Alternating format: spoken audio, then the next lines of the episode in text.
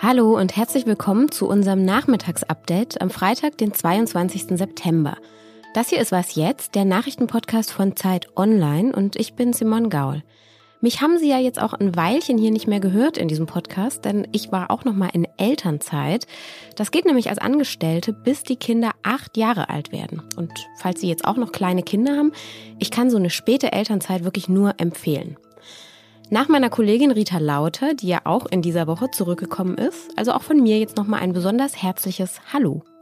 Und dann legen wir auch gleich los. Wir sprechen heute in diesem Update über die geplanten Änderungen des Klimaschutzgesetzes, über den neuen Fußball-Bundestrainer und über Nashörner.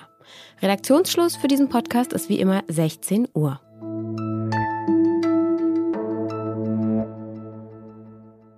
Seit 2019 hat Deutschland ein Klimaschutzgesetz. Da stehen die Klimaziele drin, die das Land erreichen will. Und bisher wird das in verschiedenen Sektoren jeweils einzeln geprüft. Und diese Ressorts müssen dann eben auch nachbessern, wenn in ihrem Bereich zu viele Treibhausgase ausgestoßen werden. Wirtschaftsminister Robert Habeck sagte selbst vor einer Weile, an dieses Klimaschutzgesetz habe sich, ich zitiere jetzt, keine Sau gehalten. Die Bundesregierung will das Gesetz deshalb ändern und heute hat der Bundestag erstmals über diese Gesetzesänderung gesprochen. Ab jetzt geht der Entwurf dann in die Ausschüsse.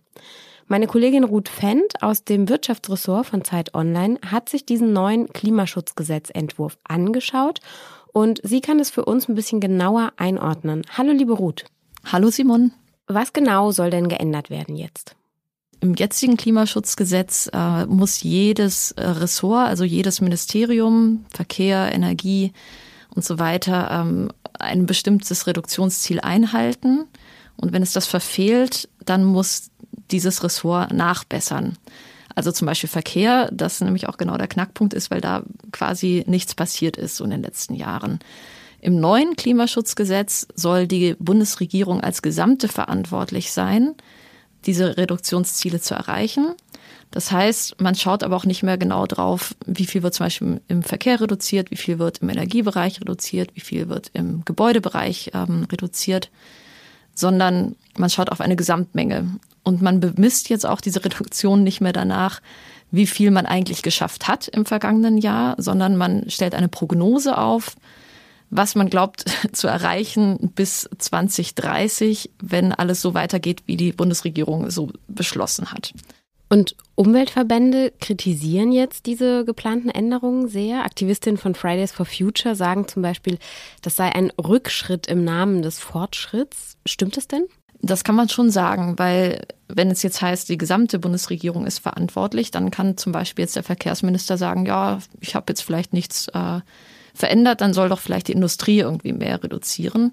Also das verwischt sich alles viel mehr und vor allem, das ist eigentlich mit das größte Problem, ähm, muss die Bundesregierung erst nachsteuern, also weitere Programme auflegen, äh, wenn die Prognose in zwei Jahren hintereinander ergibt, dass man die Ziele nicht erreichen wird.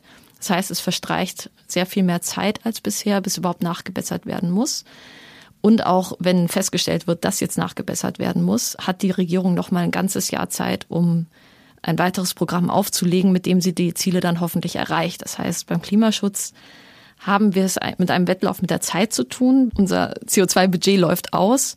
Wenn wir die Klimaziele noch erreichen wollen, also das 1,5 Grad Ziel, zu dem wir uns verpflichtet haben, dann müssen wir schnell handeln. Wenn wir erst sagen, okay, in drei Jahren haben wir dann vielleicht ein neues Programm vorliegen, mit dem wir das dann auch realistischerweise schaffen könnten, dann haben wir einfach zu viel getrödelt.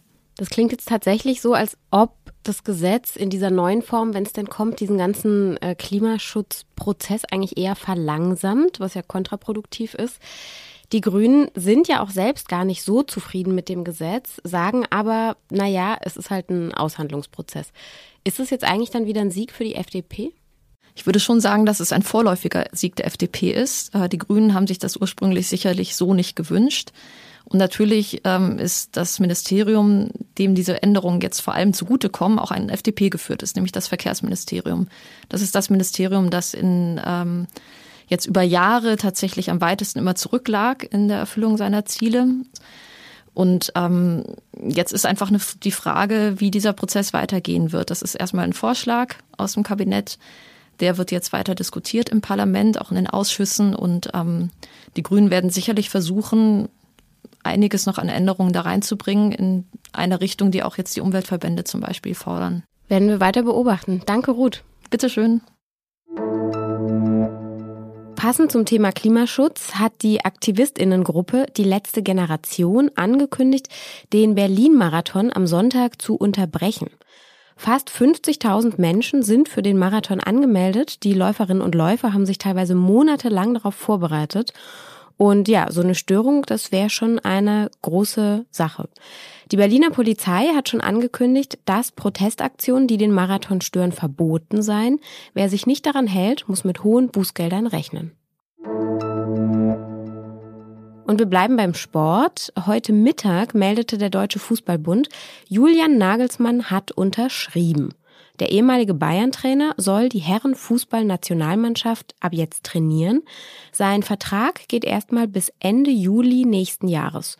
Und er hat viel zu tun. Vom 14. Juni bis zum 14. Juli findet nämlich dann gleich schon die nächste Europameisterschaft statt.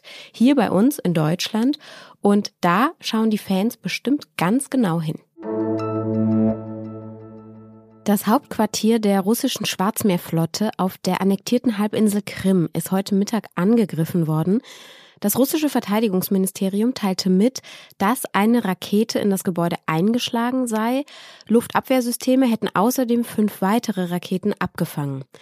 Ein Soldat werde vermisst. Videoaufnahmen und Fotos zeigten Rauchschwaden über dem Gebäude in der Stadt Sevastopol. Die ukrainische Armee hat inzwischen mitgeteilt, dass sie den Angriff verübt habe.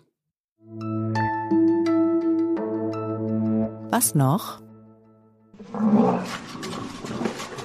So klingt ein Nashorn. Oder so. Klingt ein bisschen wütend vielleicht.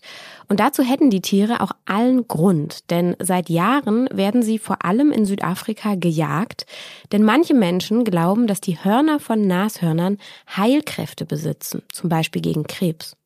Auf dem Schwarzmarkt bekommen Wilderer deshalb viel Geld für so ein Nashornhorn. Die Population der Tiere war unter anderem deshalb stark zurückgegangen. Jetzt aber gibt es eine gute Nachricht. Es leben wieder mehr Nashörner auf dem afrikanischen Kontinent.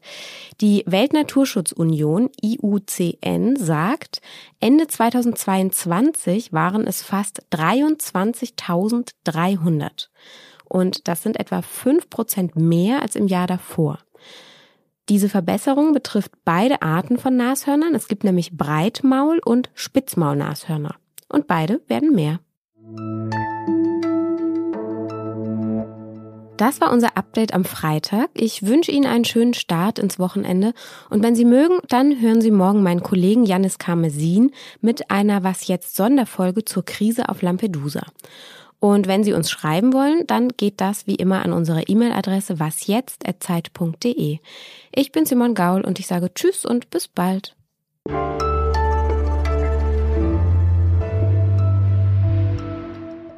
So, jetzt hätte ich gerne noch einen Ton eines Nashorns, das sich freut.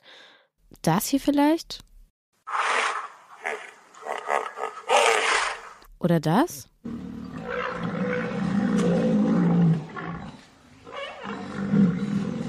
Oh, egal.